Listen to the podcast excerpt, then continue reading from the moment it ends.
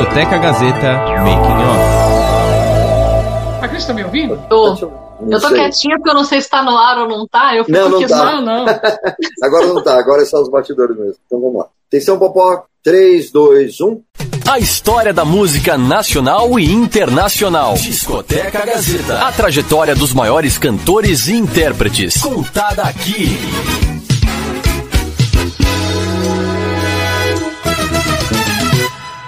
Muito bem, começando mais um Discoteca Gazeta pela sua Rádio Gazeta Online. E aí, Márcio, tudo bem? Estamos próximos, né? O Márcio já está aqui nos estúdios da Rádio Gazeta Online. Está aqui, ó. Dá para ver até pelo fundo aqui, né, Márcio? Tudo jóia? Tá vendo? Tô bonitão aí, ó. Tá bonitão, Tá bacana, né? O fundo tá legal. Fundo e figura, né? Muito legal. Assim. Tá, tá bacana, deixa eu ver. Isso, para quem está vendo pela live, né? E para quem está acompanhando a rádio também, né? Vai acompanhando aí os bastidores. Você que está ouvindo a rádio pode também acompanhar a nossa live que acontece toda semana, segunda-feira às 10 da manhã. Prime... Essa primeira parte do Discoteca Gazeta vai ao ar no YouTube, youtube.com/barra Rádio Gazeta On, de online, né? Você confere todos, toda segunda-feira às 10 da manhã uma versão inédita com vídeo aqui do Discoteca e as nossas lives também acontecem é, no, no, Instagram da Rádio Gazeta Online. Então segue lá no Instagram, põe lá em busca, Instagram Rádio Gazeta On. É o arroba Rádio Gazeta On. Você confere também toda a produção dos alunos da Faculdade Casper Libero, que produzem aqui o material da Rádio Gazeta Online, né? Inclusive aqui o Discoteca Gazeta, né, Márcio? E hoje um programa ah. muito especial. Sim. Ah, muito legal, né? No Discoteca Gazeta de hoje, pela Rádio Gazeta Online, e uma amiga, né? uma amiga muito legal, há, tempo, há tempos, né? já tinha falado com você, né, Robertinho? Eu gostaria de fazer com a Cris Puscaldo aqui na discoteca de hoje. Seja bem-vinda. Oi, gente. Oi, Márcio. Oi, Robertinho. Que prazer estar com vocês virtualmente, né? Porque a gente se encontrou pessoalmente já. Isso, antes da pandemia, né? Antes da pandemia, a gente se prometeu fazer esse programa, mas uhum. olha como é que as coisas são, né? A Rádio Gazeta em São Paulo. Eu é, no Rio de Janeiro, eu estava naquele processo de ir para os Estados Unidos e voltar por conta do meu doutorado. Então a gente falou: não, em algum momento esse programa vai sair. A gente só não imaginava que ia sair no meio da Terceira Guerra Mundial, né? Mas estamos aí. Você falou bem, né? Ah, com certeza. Terceira Guerra Mundial, né? Todo mundo pensei que era bomba e tudo isso, e não é, né? É, um é eu ia até comentar que vocês, vocês começaram o programa falando que vocês estão tão perto, mas distantes, mas quando eu estive aí, eu assisti a gravação de um dos programas, né, com Bento Araújo, querido escritor, pesquisador, jornalista também de música, é, e vocês estavam senta sentados na mesma mesa, os três, né? Exato. Pertinho, juntinho. Agora tem esse distanciamento aí, um em cada estúdio, eu em casa. A gente usando a máscara, né? Estamos aqui sempre nos momentos estamos usando a máscara. É, os alunos produzindo também de casa, né? É, justamente respeitando aqui as, as ordens, né? E a, a as exigências aqui sanitárias também os da, da protocolos. os protocolos, né? Exatamente. Daqui da Faculdade Casper Libero. Então a gente vai produzindo o programa assim. E não deixa de atender o público, não deixa o público sem, sem o programa no ar, né? Mas beleza. Márcio, você que é o cara da primeira pergunta, sempre passo a bola para você. Vamos nessa. Bom, a gente vai dar uma de um arquivo confidencial aqui com a, com a fiscal, imitando Faustão, né? Então vamos revirar um pouco a vida dela, né? Como jornalista também, nossa Cris ela tem assim umas tarefas enormes aí do ponto de vista fonográfico, né? Escritora também, jornalista, né? Gravou disco, vamos revirar também aí a vida dela e saber um pouco mais. Nem uma hora, um pouco espaço, né? Teríamos que ter aí dois dias, né? De 24 horas aí, direto, né? Dois dias aí para a gente saber bastante coisa dela.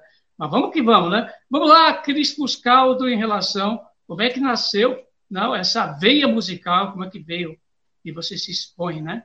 É, do campo de vista é, é, fonográfico, como é que nasceu isso? Conta um pouquinho aí pra gente. Então, Márcio, realmente uma hora sempre é muito pouco, porque eu acabei, né? Eu, eu escolhi ser jornalista, mas aí voltei a ser cantora e, e, comecei a escrever livros musicais, então é muita coisa. Vamos tentar condensar, né? Vou tentar condensar essa história que é longa.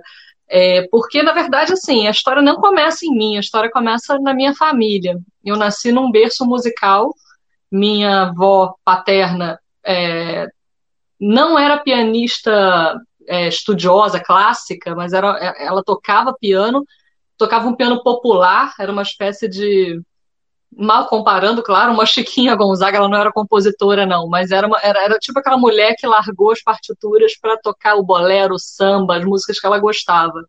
Ela morreu com 101 anos, três anos atrás, então foi uma convivência muito longa com esse samba, com essa música brasileira que ela tocava em casa espontaneamente de ouvido.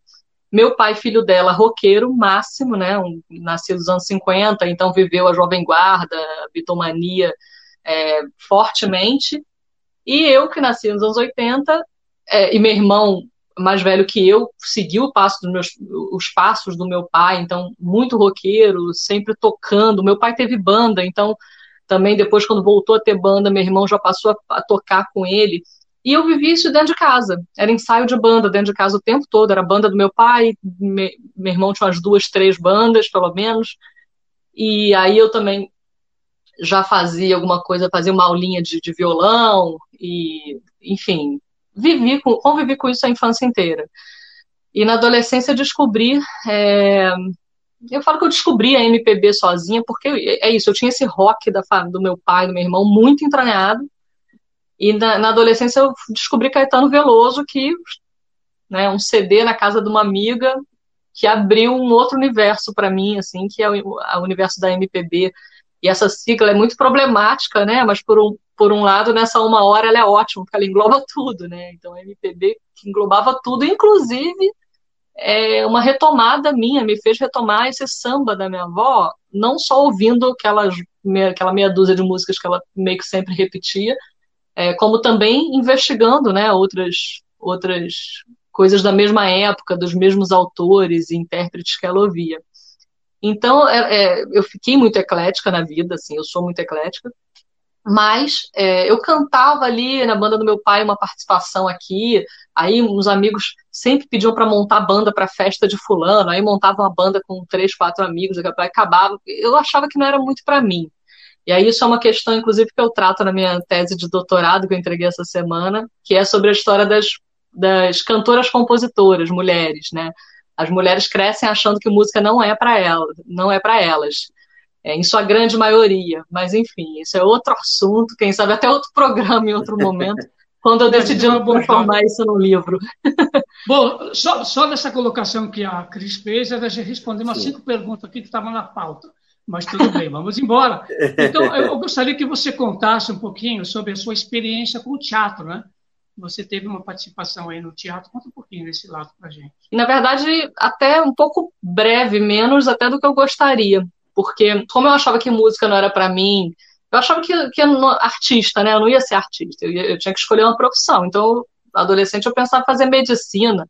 Depois eu pensei em fazer letras, que eu e fiz, né? Acabei fazendo jornalismo e letras. Letras realmente é uma paixão, é, mas eu pensava nisso para ser professora, né? As profissões de mulher. E aí no meio do caminho eu fiz, mas assim, minha mãe em casa tinha, ao mesmo tempo, não era uma falta de incentivo, não. Era uma coisa meio confusa. Acho que é a história do, do, da estrutura da sociedade mesmo, né, que a gente vem debatendo. Mas minha mãe incentivava muito, então, sei lá, eu queria fazer violão, ela botava na aula de canto. Aí eu quis fazer teatro, ela me botou na, na aula de teatro. Fiz um pouquinho na infância, mas aí quando eu me formei em jornalismo e que eu tinha estagiado no Globo, é, na, na, JB, na Rádio JB, tinha feito bons estágios, mas o mercado estava meio em crise, eu não fui contratada. Eu lembro que eu cheguei em casa e falei minha mãe, pô, vou retomar a faculdade de letras, estava trancada, e eu acho que eu vou fazer, voltar a fazer teatro, porque eu senti naqueles anos de estágio que, como jornalista, eu também precisava ser uma personagem, criar personagens, né, para fazer boas entrevistas.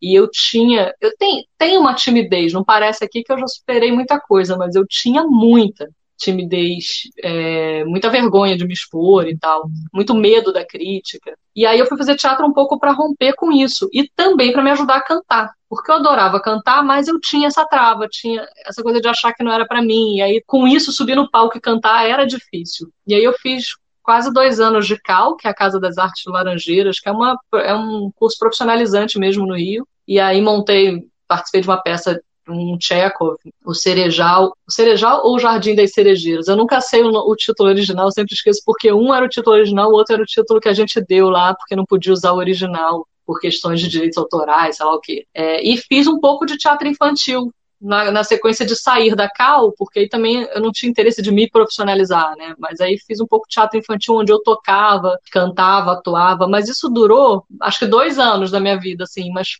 abriu uma porta enorme, porque cantar a partir dali passou a ficar mais tranquilo, mais fácil. E o jornalismo nem se fala, assim, eu criei uma desenvoltura que para mim solucionou vários dos problemas. Robertinho. Muito bom, é isso aí. E você estava falando de bandas, de outras situações que você participou. É, conta pra gente um pouquinho da, das bandas que você participou antes de você ser solo, né, cantora solo. Então, eu tive essas bandas na adolescência que nenhuma tinha nome, porque era sempre uma banda montada para algum projeto, para algum aniversário, alguma coisa uhum. assim. E Aqueles depois... nomes temporários, né? Talvez é, não, nem tinha nome nem... mesmo. nem, era tipo a Cris, o João, o Arthur e o Caio vão tocar. Sabe? Tipo, não tinha. Ótimo. É, não tinha, não era, não tinha projeto, era isso, não tinha intenção de ser, né? Eu não uhum. tinha essa intenção. Mas aí, por volta de 19 anos, eu conheci uma pessoa que é a Thaís Salles, que, cara, hoje eu falo que é minha irmã, assim, né? A gente fala, a gente é irmã uma da outra, a gente escolheu aquela, aquela coisa do amigo que vira irmão, né? A gente se adotou é, tínhamos muitos dramas parecidos ali com 19, 18, 19 anos. Ela um pouquinho mais velha, 20, 21, não lembro. Então a gente vivia muitas coisas. E ela é uma grande compositora, já naquele momento compunha assim, sabe? Eu, eu morria com as composições dela. E a gente ia muito show juntas. Cássia Eller, enfim, Paulinho Mosca, Zélia Dunca, que era o que estava rolando muito ali naquela, naquele momento. Enfim, isso para dizer que a gente. E ela me botava para cantar. Ela sabia dessa minha trave e ela ficava, canta, não, canta essa minha, eu quero que você cante essa minha. Ela tinha um desejo de ser mais compositora do que cantora, apesar dela cantar muito bem. Bom, o tempo passou, a gente, irmã, amiga pra caramba. Em 2008, quase 10 anos depois da gente se conhecer, ela começou a me convencer a montar uma banda. Cara, vamos montar, vamos fazer. E eu, gente, mas não, eu nunca quis fazer isso, nunca foi minha, meu objetivo. E eu estava no auge do jornalismo, eu estava assim, no auge do que eu do, do que eu estava buscando. Eu estava trabalhando no Globo, colaborando para Rolling Stone, que é a revista de música, escrevendo releases para gravadora. Eu estava ocupadíssima. Ah, e ainda terminando a faculdade de letras, porque eu fui carregando aquela faculdade, né, fazendo no tempo que eu tinha. Eu nem tenho tempo para banda. Mas, coincidentemente, o Leandro Souto Maior, que é também um músico da banda Fuscas, os Trutas, é, e jornalista de música também, na mesma época, Leandro começou, Cris, vamos fazer uma banda só de jornalistas? Eu falei, gente, por que, que todo mundo resolveu fazer uma banda comigo agora? Eu já, né, estabilizada no mercado, fazendo meus trabalhos, minhas coisas. E ele, não, vamos fazer, porque a gente faz os tributos, porque a gente pode escolher uns nomes e fazer uns tributos. Aí eu falei, poxa, e aí, coincidentemente, no mesmo dia, um amigo músico fui tomar um chopp, sei lá, conversar. Ele virou para mim e falou assim: Cara, por que, que você não canta? Você tem que cantar. E eu nunca tinha falado para ele que eu cantei, eu não cantei, que eu tive banda. Era um colega, na verdade. Eu falei, pô, por que, que você tá falando isso? Ele, porque você tem cara de cantora e você tem voz, você, você tem esse timbre e tal, você tem que cantar.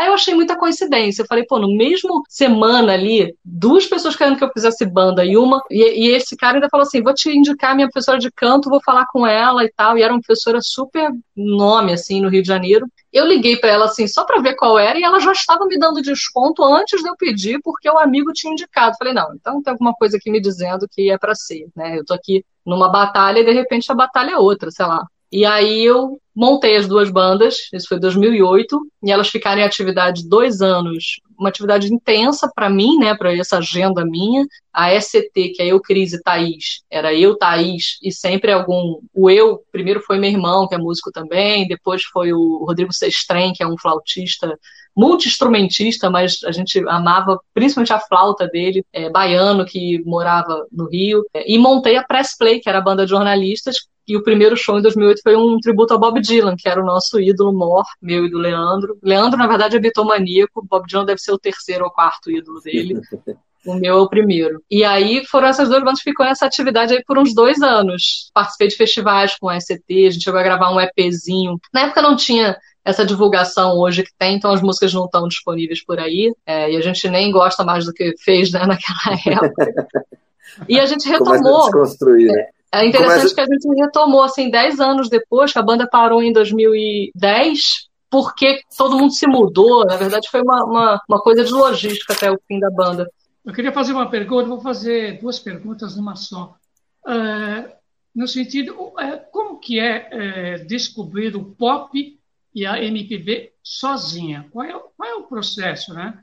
que você fez? E, ao mesmo tempo, qual o prazer que você sente em cantar? Quando eu falo sozinha, é porque quando você nasce assim numa família que né, já está dado, né, a música já está dada dentro de casa, já está dentro de casa, é uma coisa meio que tão natural, é, mas ao mesmo tempo de uma dependência, né? Eu tenho certeza que hoje, sei lá, todas as letras que eu decorei, que eu sei de cabeça da Jovem Guarda, de Beatles e tal, é por causa do meu pai, não é porque eu busquei e tive interesse e aquilo me, me apaixonou de alguma forma. Me apaixonou porque assim, né, tava ali, é isso que eu quero dizer. E o Sozinha é tipo, tinha essa amiga que tinha o pai que a gente ficava na casa dela, na piscina, brincando, conversando, né, pré-adolescente. E aí o pai dela tinha um monte de CD e a gente sempre botava um CD. E aí sempre era uma coisa que a gente já conhecia, ou era Beatles, ou era Raul Seixas, ou era não sei o quê. Não, Raul foi também uma descoberta nesse, nessa piscina da minha amiga. Tinha é... vinil?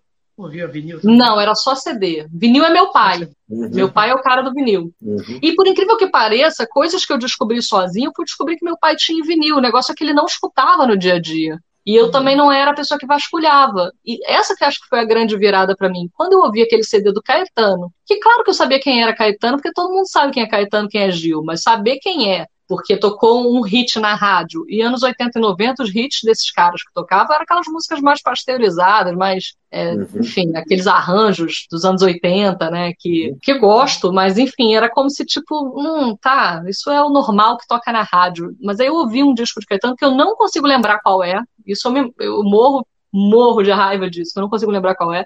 Mas eu lembro que eu fiquei assim, anestesiada, eu fiquei tipo que que é isso? Quem é esse?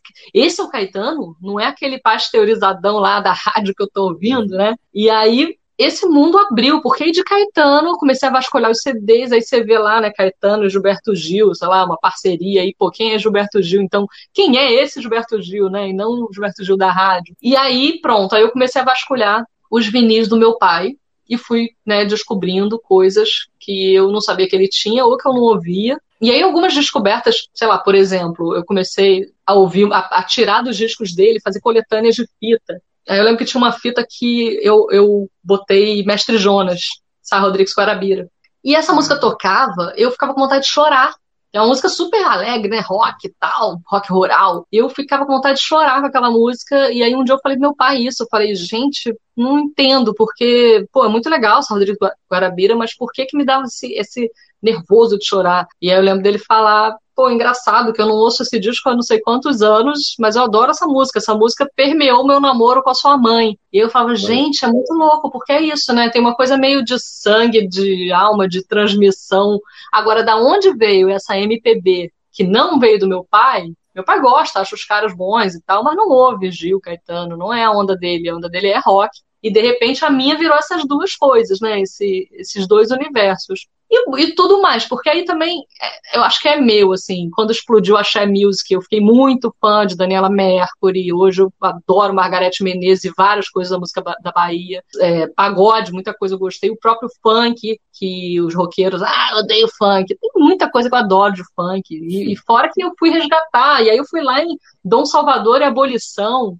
Né? Eu comecei a andar para trás, porque também me interessa muito e eu descobri, e é o que me levou aos livros, que o antigo também, né, a nossa história, a raiz da nossa música, é tudo muito lindo, que é o que eu acho que eu ouvi no Caetano daquele disco, né? ouvi um Caetano iniciante ali, sei lá, que estava fazendo uma que eu acho que era o Caetano tropicalista, eu não consigo lembrar, infelizmente. Mas eu imagino que sim, porque dali para Mutantes foi um pulo. Mutante foi minha grande paixão e foi, né, culminou com a escrita do meu livro. Agora, eu não respondi a sua pergunta sobre cantar, que eu até já, já, já confundi. já falei um monte de coisa. Não, não, respondeu sim, com certeza respondeu. Você falou sobre sentimento, né? Claro que respondeu. Exatamente. É, Pessoal, é, já está estourando nosso tempo do primeiro bloco da live, né? Vou passar rapidinho aqui. Que é para você que está acompanhando em vídeo no canal do YouTube, né? youtube.com barra Rádio Gazeta On. É, acompanhe o nosso programa na íntegra na quarta-feira, a partir das 5 horas da tarde, no sábado às 11 da manhã, às 8 da noite e no domingo às 11 da manhã também. Esse bate-papo muito legal que a gente está fazendo aqui com a Cris, né, Cris? Obrigado por enquanto. E no próximo bloco a gente vai falar ainda sobre Garota FM, não é isso? Tem bastante coisa aqui que a gente tem aqui ainda para perguntar para a Cris nesse bate-papo super legal. Beleza? Até o próximo bloco aqui no Discoteca Gazeta, com música também. também. Exatamente. Então acompanhe a gente na radiogazetaonline.com.br. Valeu, pessoal. Até mais. A trajetória dos maiores cantores e intérpretes. Você está ouvindo Discoteca Gazeta. A história da música nacional e internacional. Discoteca Gazeta. A trajetória dos maiores cantores e intérpretes. Contada aqui.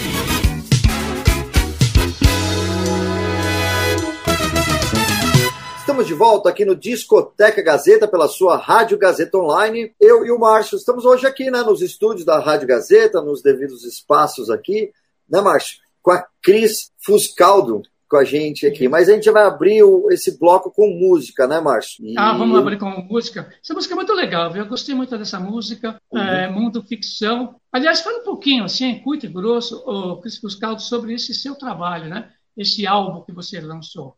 E com essa música também é um mundo ficção. Mundo Ficção é o nome da, do álbum, é, e essa faixa que vocês vão chamar agora, né? Ela foi a primeira música que eu compus, minha letra e melodia, foi a primeira música que eu compus na vida, e ela me inspirou a gravar esse álbum que foi lançado em 2017 e 2018, né? Primeiro nas plataformas digitais, depois disco físico. Tem um clipe dela e ela tem a participação do Juan Cardone, que é o meu produtor, um argentino radicado no Rio, que é o produtor do disco e tá no clipe também, canta nessa música aí. A gente faz um tango popular brasileiro influenciado pela argentinidade dele. Perfeito. Então vamos ouvir agora aqui no Discoteca Gazeta, Cris Fuscaldo, Mundo Ficção. Discoteca Gazeta. Um dia eu tive o sentimento que tudo é ilusão.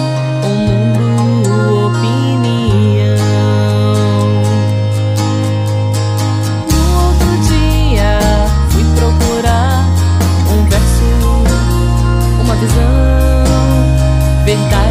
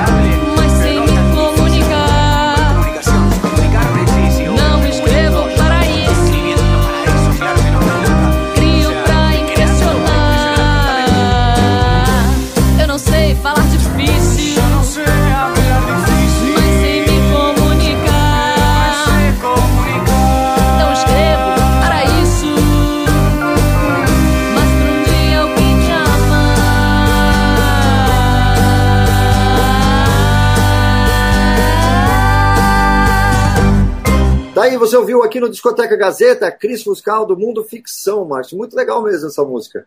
Bacana, ah, eu já conheço faz tempo, porque a Cris, quando ela passou aqui, eu vi o uhum. disco dela inteiro, está muito bom, realmente, né?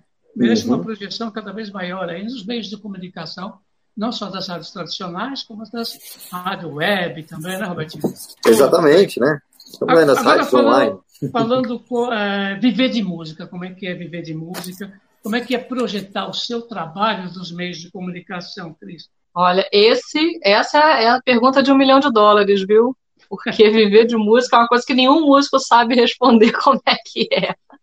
Quer dizer, alguns já sabem, né? Aqueles que já atingiram um certo patamar. Mas é, no meu caso é um pouco diferente também, né? Como cantora, é, essa pergunta não pode ser feita para mim como cantora apenas, né, como compositora, porque eu tenho, sei lá, três facetas e as três são voltadas para música, né? Eu canto, componho, quer dizer, mais de três se for dividir. Eu canto, eu componho, eu escrevo livros musicais e eu sou jornalista de música. Atuo também como mediadora em eventos de música, como o Mimo Festival, por exemplo. Então, na realidade, eu vivo de música, eu vivo de tudo isso, um, um pouco de cada um, né? Mas basicamente meu viver ainda é mais do jornalismo dos livros, né, desse trabalho como jornalista. Enfim, músicos que estão ouvindo aqui sabem a luta que é ganhar dinheiro com música, né? Você tem aí as duas, duas possibilidades, que é ganhar com direitos autorais de música que toca, que, né, que tá tocando em rádio, em televisão, filmes, né, trilhas sonoras e tal, e isso é muito difícil, porque os direitos autorais vindos das plataformas digitais ainda é muito baixo. Os pingados que entram, você chega a rir, assim, da vontade de,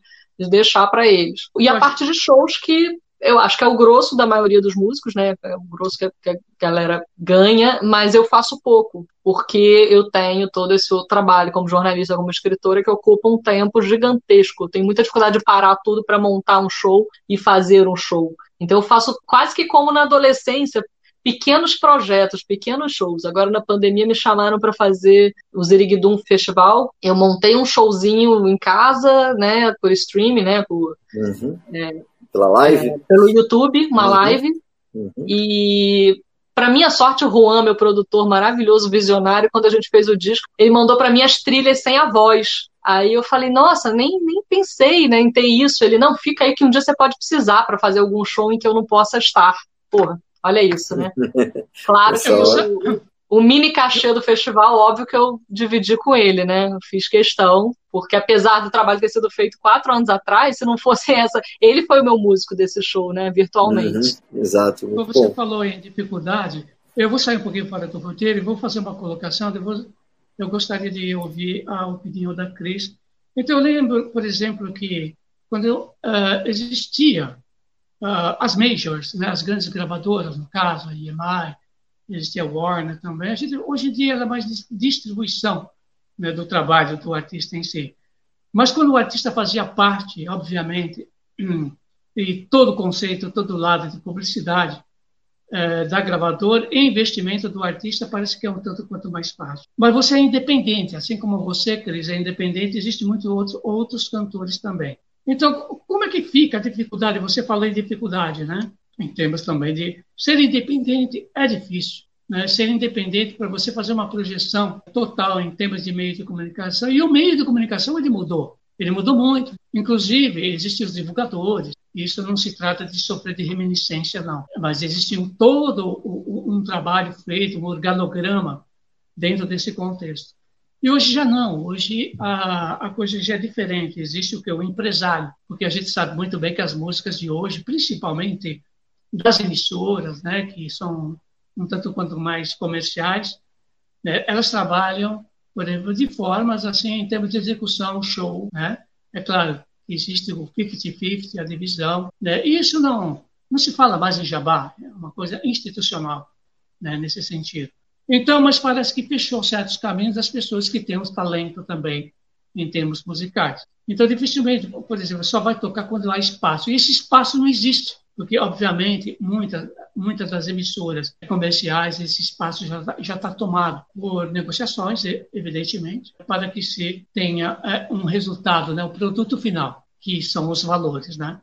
Então, o que, que você acha também, sendo uma cantora independente, como você busca, né, nesse sentido, como se projetar além das mídias, além das plataformas, ou você conta também com os amigos em matéria dessa sua projeção do campo pornográfico? É, primeiro eu queria lembrar que esse termo independente, ele é horrível, porque a gente é o que mais depende de todo mundo, né? Exatamente. O cara que está na gravadora depende só da gravadora, a gravadora cuida de tudo, né? Mas a gente que é independente depende de tudo, todo mundo, e principalmente de pensar, de ser criativo, ter ideias e ser empreendedor. Acho que essa que é a palavra é, que eu descobri 10 anos atrás, e eu decidi que eu queria ela para mim, que eu queria ser isso, quero ser empreendedora, porque dez anos atrás eu ainda estava em redação, ainda estava tentando sair de um universo que eu já também não, não curtia mais e já sabia que estava falindo. Falindo no sentido indo para esse caminho que as gravadoras estão indo, né? Os jornais, as revistas, enfim. Mídias físicas, né? Porque, é, não quero falar disso porque é triste para mim. Eu trabalhei, uhum. estudei na vida para ser jornalista de jornal e teve uma hora que eu vi que não, não era mais, não ia ter mais como viver daquilo. Então, ali, 10 anos atrás, eu, eu botei na minha cabeça que eu tinha que empreender. E aí, claro, foi livro, foi isso, eu fui experimentando tudo até chegar nisso que eu sou hoje, que é fazer tudo também. Na verdade, eu não escolhi uma coisa só, escolhi um monte. E o empreendedorismo para o artista é, assim, essencial. E estudar é, é, muito importante. Eu acabei de terminar um curso maravilhoso chamado Música e Negócios na PUC, da PUC Rio, coordenado pelo Léo Feijó, que é um baita empreendedor da noite carioca. Quer dizer, foi, né? Hoje ele está morando em Londres, está com esse, outro, com esse curso. E, e, poxa, a gente entende que não, é que nem antigamente, né? Antigamente o artista estava ali, era descoberto e pronto, a gravadora fazia tudo por ele. Né? Hoje não, hoje o artista tem que ir atrás. Aí você perguntou se eu é, uso né, dos meus contatos e tudo isso. Uso, uso muito. Mas os meus contatos também eles só existem porque eu corro atrás, porque eu empreendo e mantenho esses contatos. Não sei se você vai lembrar, Márcio, eu estive aí na, na Gazeta com o Bento, porque eu pedi ajuda a ele para essa pesquisa das mulheres, né? Eu estava precisando ver uns vinis e ele falou: Poxa, eu vou te levar no lugar onde tem os vinis, né? Tem vários, porque eu não tenho tudo que você está precisando, né? O Bento é colecionador também. E ele me lembrou, levou aí, eu entrei quietinha para ver os vinis que Márcio tinha liberado na discoteca. Mas eu aproveitei e deixei meu disco na mão do Márcio, conversei uhum. com ele ali, já dei aquela cantadinha, né, de ó, oh, né, se um tempinho para escutar meu disco. E eu faço isso, aí tudo bem que nesse caso eu tive uma porta aqui, aberta pelo Bento, mas, por exemplo, eu fui num congresso de literatura em Brasília ano passado,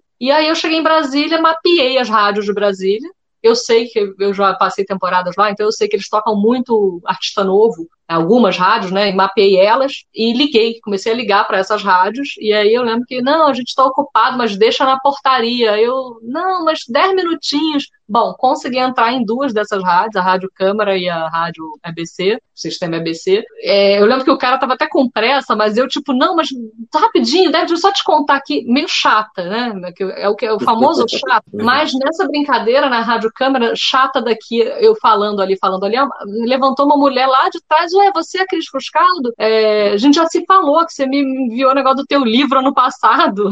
Vamos fazer uma entrevista? Você tem tempo agora? Eu falei, tenho entrei com ela e gravei uma entrevista de uma hora e minha música começou a tocar na Rádio Câmara ali naquele, naquele momento. Depois, e lá na, na EBC também participei de um outro programa em função de estar ali, de entrar, entrei mesmo, entrei na sala do diretor e, e, e puxando papo, sabe? É, eu sei que isso, putz, é isso, tem que ter cara de pau, tem que empreender, tem que não ter vergonha na cara ou não ter medo também de, de tomar não. É, e é, aproveita a oportunidade. Né? bem-sucedidos, mas tem hum. diversos outros mal-sucedidos. Os é. vários nãos também, né? Vários é, nãos. Não pode ter aí, esse medo, né? É, isso aí eu coleciono há anos. Aí, claro, né, eu como jornalista eu tenho essa vantagem também de, de saber um pouco como fazer. Agora, para ah, tá bom, mas eu não sou jornalista. O que, que você diria então para quem não é jornalista, para quem não tem essa né, não vai saber mapear a rádio, chegar lá e tal, tal, tal. Faz o que eu fiz com o disco. Eu não sou produtora, não toco nenhum instrumento, toco um violão bem mal. Então, como é que eu gravei isso tudo com esse meu jeito, sem gastar um, o, o, dinheiro que se gasta num disco? Trocando serviços. Então, uma galera que participou do meu disco, eu troquei serviços com essa galera. Eu dei isso que eu tenho, que eles não têm, e eles me deram que, o que eles têm que eu não tenho. Então, minha foto da Tatiana e Lauria, é, faço vários trabalhos com ela. Ela é produtora na Globo, mas na hora que ela precisa de um release, um trabalho meu, assim, a gente troca. Meus clipes, dirigidos pela Ceci Alves, baiana, cineasta também, tudo na troca. com o mínimo de gasto, claro, porque aí você né, paga logística. Mas quanto custa um ensaio fotográfico? Quanto custa um clipe profissional? Quanto custa a gravação de um disco inteiro? O meu saiu tudo um quinto do valor, pelo menos, é, por conta dessa questão do empreendedorismo. Mas o, o, o, importante, eu acredito que seja assim, o importante é assim, a partir do momento que você concede uma entrevista, né, como você está fazendo com a gente agora, por exemplo, não adianta nada eu entrevistar você, tocar as músicas que a gente está tocando, né, e depois deixar de tocar. Né? Isso não vai adiantar, porque isso vai fazer com que o artista desapareça. Então, a partir do momento antes, né, por exemplo, de, de já conhecia o seu trabalho, né?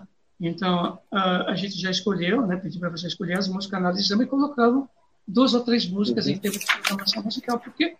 Para quê? Porque vou ficar só com a sua entrevista? Não. Eu tenho uhum. que massificar, eu tenho que massificar a tua música, tem, né? Tem que tocar, né? Mostrar, exatamente, mostrar para o público a novidade. Flutuar, né? O público que flutua uhum. vai ter que ouvir. Uhum. Né? E... porque não adianta nada, né, Robertinho? Não tem... Essa é, é a parte mais é difícil, né, Márcio? É. E na realidade, essa isso a gente não tem o controle. Eu uhum. tenho uma editora, por exemplo, que é a Warner Chappell, e eu fico aqui uhum. rezando para ela vender minha música aí para alguma novela, alguma coisa.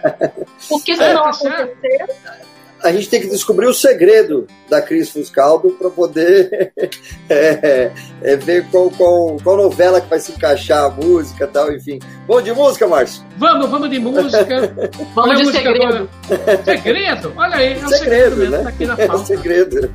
Então vamos Exatamente. de segredo aqui com a Cris Fuscaldo da Rádio Gazeta Online, Discoteca Gazeta. Isso aí. Discoteca Gazeta. Vou te contar um segredo, hoje eu não tenho medo de você me deixar. Vou te contar um segredo, ontem tive receio de você se mudar.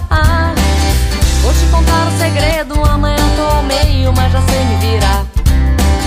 Vou te contar um segredo, mês que vem tem enredo pra uma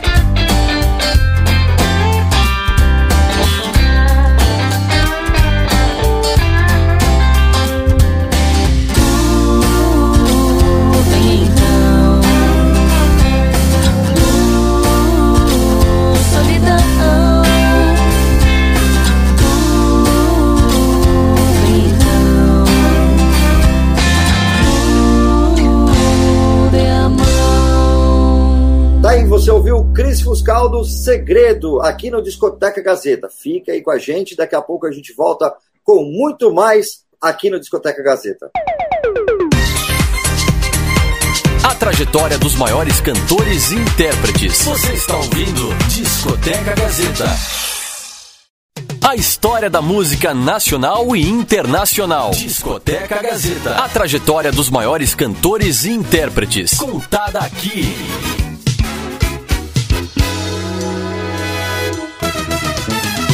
Estamos de volta, esse é o Discoteca Gazeta, pela sua Rádio Gazeta Online, para você que está acompanhando a gente pela rádio, pelo podcast também, ou então no site da rádio. Então vou dar mais uma dica. Confira a primeira parte dessa entrevista no YouTube. Sim, temos também o canal do YouTube da Rádio Gazeta Online, onde fica armazenado lá os Discoteca Gazeta. Todo o primeiro bloco fica em forma de live. Bem interessante essa forma cross-mídia, né? Que a Rádio Gazeta Online trabalha aqui com você e também os alunos da Faculdade Casper Libro que produz esses conteúdos que ficam aí nas plataformas, no Instagram, no Facebook e no YouTube também da Rádio Gazeta Online, tá certo? Beleza. Continuando aqui, Márcio, com a Cris Fuscaldo, é, vamos de música já nesse terceiro bloco. É, vamos abrir com música, é isso. Sem Teu Olhar. Cris Fuscaldo, conta um pouquinho pra gente sobre essa música. Ah, essa música foi o clipe mais recente que eu lancei. Ela é bem triste, na verdade, é a minha música mais triste, mas eu acho que a gente precisa ouvir música triste também, ainda mais num momento como esse de pandemia, né? Que a gente tem que refletir um pouco sobre a vida. Refletir, ela é né? inspirada, ela é inspirada no falecimento de um amigo meu, muito amigo, foi uma pancada que eu tomei em 2016. E ela desceu do céu, assim. Parece até que foi ele que mandou para mim. Eu compus ela dirigindo no trânsito, letra e melodia. E, enfim, o clipe tá disponível aí nas, no YouTube, no meu canal. No YouTube, então no YouTube você procura como Sem Ter Olhar, Cris Fuscaldo, ou, ou na ordem invertida aparece lá, tá certo? Vamos ouvir então Cris Fuscaldo, Sem Ter Olhar.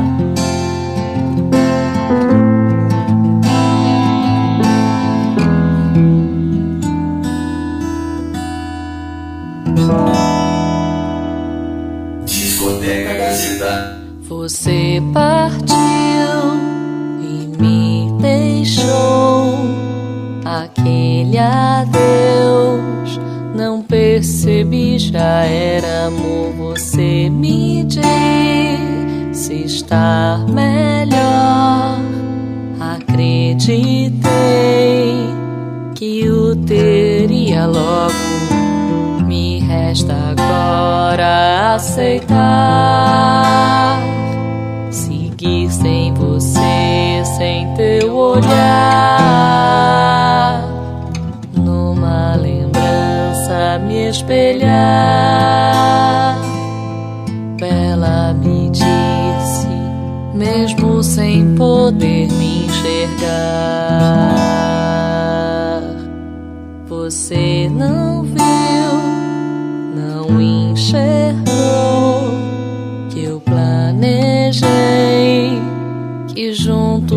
chegaríamos, mas maldição não funcionou. Fiquei sem ti, fiquei sem teu amor. Me resta agora aceitar. Seguir sem você, sem teu olhar. Espelhar.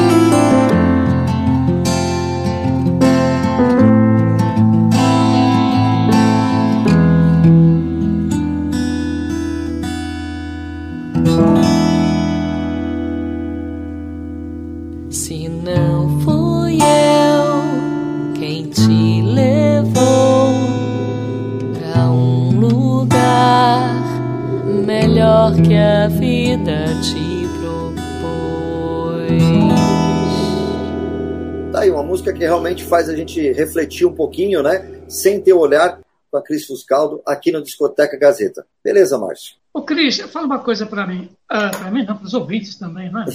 Vamos lá. Onde você respira melhor? No palco, no estúdio, com banda acústico ao vivo? Onde você respira melhor com a sua música? Nossa, essa é uma pergunta difícil, viu? Porque eu ainda, minha respiração ainda é meio travada, assim, ainda fico nervosa com a música mas eu acho que eu respiro bem entre amigos, assim. E aí, se eu estiver no palco ou no estúdio, eu preciso estar entre amigos, com pessoas que, que partilham comigo, que, que não são críticas, que não estão. Não sei nem dizer muito isso, mas esses meus parceiros, por exemplo, a Thaís Salles, o Leandro Souto Maior, dessas primeiras bandas que eu tive mais sérias, até hoje são parceiros que, com os quais eu conto muito. É, ano passado, por exemplo, participei, fui chamada para fazer um, três músicas num show chamado 1973, que era baseado num é baseado num, foi baseado num livro sobre o ano de 73, e aí eu não pensei duas vezes, chamei o Leandro para tocar comigo Secos e Molhados, Tutti Frutti e, e, e Novos Baianos. E, e Thaís a mesma coisa, a gente retomou nosso projeto porque a gente, eu me sinto muito à vontade com ela. E o Juan, que é meu produtor também, é um cara que eu posso mandar um áudio desafinado, mas, sabe, tipo, sem base para ele. Eu não consigo fazer isso com qualquer pessoa. Então, no palco, ou no estúdio, ou, na, ou em casa com, com essas pessoas, eu fico muito à vontade, respiro muito bem. É, quando você compõe, Cris, me fala uma coisa, porque tem os compositores que são especialistas em fazer música comercial. É para tocar na rádio, para tocar em todo quanto é lugar, aí é claro. A sua música, por exemplo. E a, a, a música muito comercial, demais comercial, ela é um negócio né? ela passa a ser um negócio. E deixa de ser cultura. É a sua música, é um negócio ou é cultura? Minha música definitivamente não é um negócio. Eu até gostaria que fosse, sabia? Porque aí a gente resolve aquele problema de viver de música, né?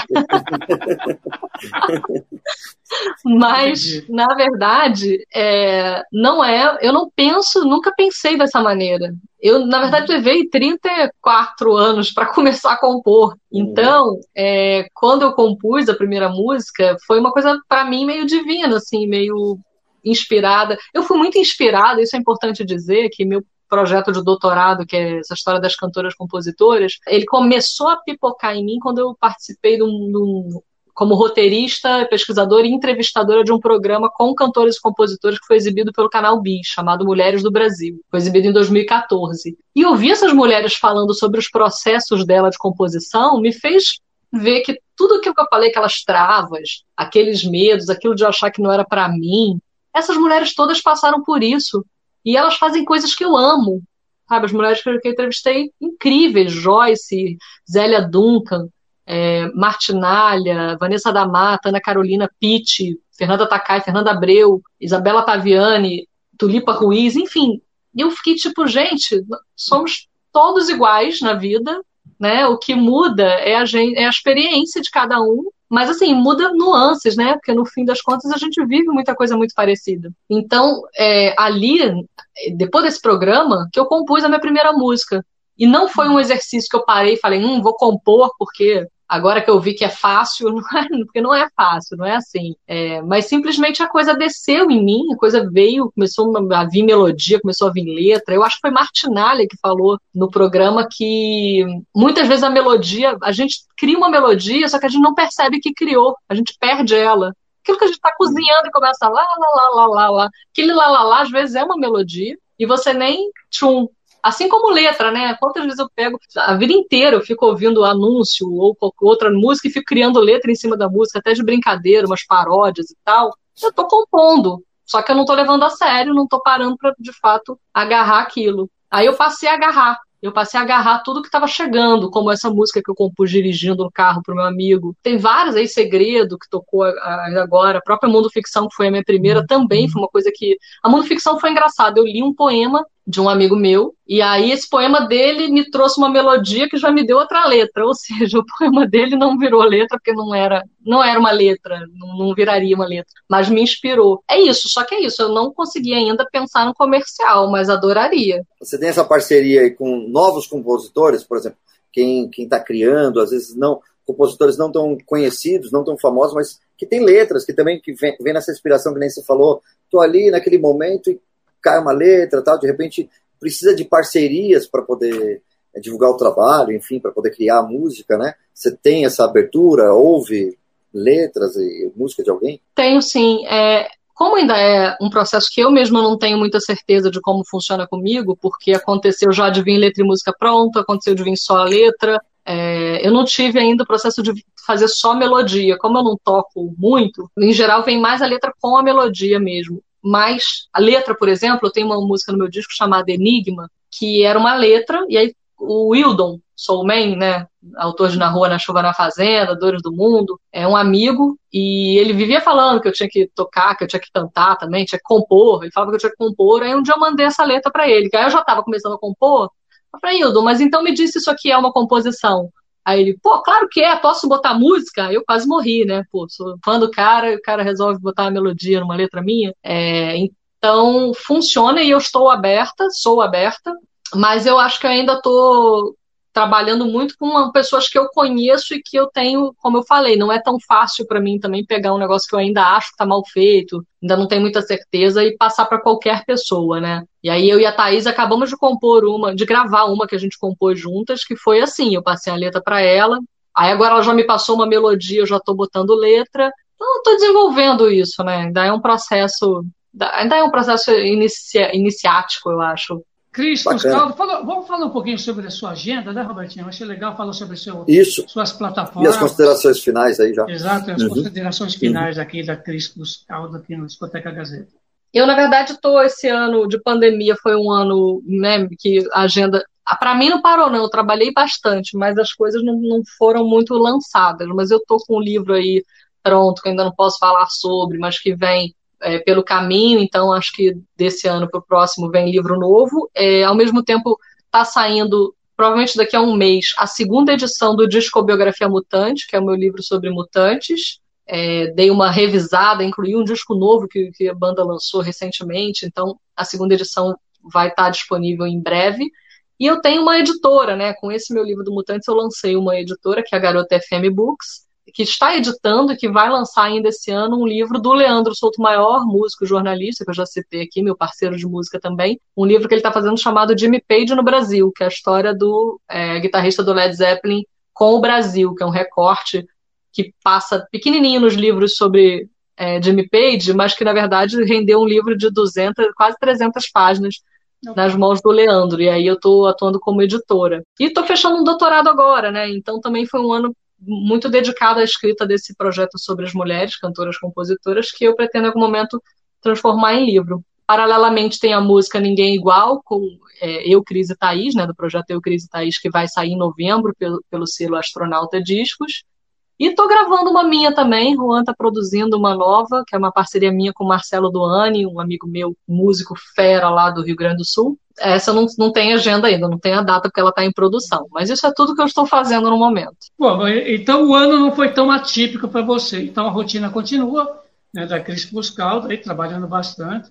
E também trabalhando seu disco, né, trabalhando seu álbum, que isso é muito importante. E agora, as últimas é. considerações finais aqui no Discoteca. Eu até esqueci de dizer que vem clipe novo ainda do disco. Apesar de eu já estar trabalhando a música nova, tem ainda o Intelequia, que é um clipe que eu vou lançar em novembro. Ah, e outra coisa, meu YouTube em breve vai ter um programinha chamado Diário de uma Tiete, onde eu conto histórias de tietagem, porque no meio disso tudo eu continuo sendo fã dos meus ídolos, né? Continuo praticando minhas tietagens e toda vez que eu entrevisto é sempre uma maravilha, assim. Isso, eu gostaria é, que bom, você falasse um trecho sobre a Garota FM, né? Que é muito legal. É, a Garota FM é um blog, começou como um blog em 2000, desde o início dos anos 2000, na verdade, que 2009 efetivamente foi um blog que estava bem atuante, eu consegui eh, migrar do jornal para o independente ali muito bem. Com o negócio de mestrado, doutorado, escrever livro, eu dei uma diminuída no ritmo para poder repensar e agora a Garota FM virou um pouco tudo, assim, ela é meio que minha produtora de conteúdo, ela é a editora de livros, Garota FM Books, ela é o blog e ela é qualquer coisa que eu faça de trabalho jornalístico. E ela é uma bonequinha, né? Eu tenho até a tatuagem, essa foi a primeira bonequinha Garota FM, que agora ela já tá moderninha, já mudou, já tem outra carinha, mas eu eternizei ela aqui, que foi uma amiga minha que desenhou, Fernanda Bonvini, super fera. E ela tá com uma nova cara, uma nova personagem que dá conta aí de tudo, né? Do, do mundo da música. Encerrando, né, Robertinho? Já chegamos no final aqui Isso aí. Gazeta, né? É, passa rápido, né? O programa passa rapidinho, essa uma hora com esse bate-papo muito legal com a Cris Fuscaldo. Cris, a gente, para encerrar, a gente vai tocar uma música que é sucesso, né? Foi sucesso com Dalto, tá? Muito estranho. Conta um pouquinho desse essa regravação, né, que você fez aí, como que foi? É, escolher, eu te escolhi três músicas que eu queria regravar para o meu disco, foi dificílimo, né, num universo que eu falei aqui, eclético pra caramba, de tudo que eu ouço, sempre ouvi, é, foi muito difícil, mas eu pensei um pouco na questão das minhas raízes, né, então eu tenho o Renato Barros, né, do Renato Seus Blue Caps, que é Você Não Serve para Mim, tem Se Essa Rua Fosse Minha, que era a cantiga que minha avó cantava para mim, e eu optei por Muito Estranho de Dalto, porque eu fui criada com Dalto e meu pai tocando violão juntos. Somos, somos todos niteroenses, né, da cidade de Niterói, Rio de Janeiro, e Dalto muito amigo do meu pai. Então, essa música, é, tinha, tinha momentos da vida que eu achava que composições de Dalto eram do meu pai, porque eles também chegaram a compor juntos. Uhum. É, enfim, não tem nada gravado deles, mas é, mas é isso, o Dalton era tipo o tio Dalton, né? Então, grava, regravar muito estranho é resgatar um pouco dessa minha história de infância e agradecer por ter tido a oportunidade de ter uma infância tão musical. Que ótimo. Então, agradecer mais uma vez a presença né, da Cris Fuscaldo por aqui, na Discoteca Gazeta, a você que acompanhou o programa até agora. Lembrando que você que está acompanhando pela Rádio Gazeta Online, a gente tem sempre um extra no vídeo, na nossa live, que vai para o ar toda segunda-feira no canal do YouTube, e, e, os outros materiais produzidos pelos alunos da Faculdade Casper Libro, você acompanha nas nossas redes sociais, no Instagram, Facebook, né, e também no YouTube, Rádio Gazeta On, tá tudo lá para vocês acompanharem. Então, vamos encerrando por aqui. Márcio, obrigado também mais uma vez. A gente ouve obrigado, Cris. beijo grande para você. Obrigada, gente. Obrigada, Márcio, Roberto, ouvintes. Beijos a todos. E a gente ouve Cris Fuscaldo, muito estranho. Até a próxima, pessoal. Até semana que vem. Discoteca Gazeta. Hum, mas se um dia eu chegar muito estranho, deixa essa água no corpo lembrar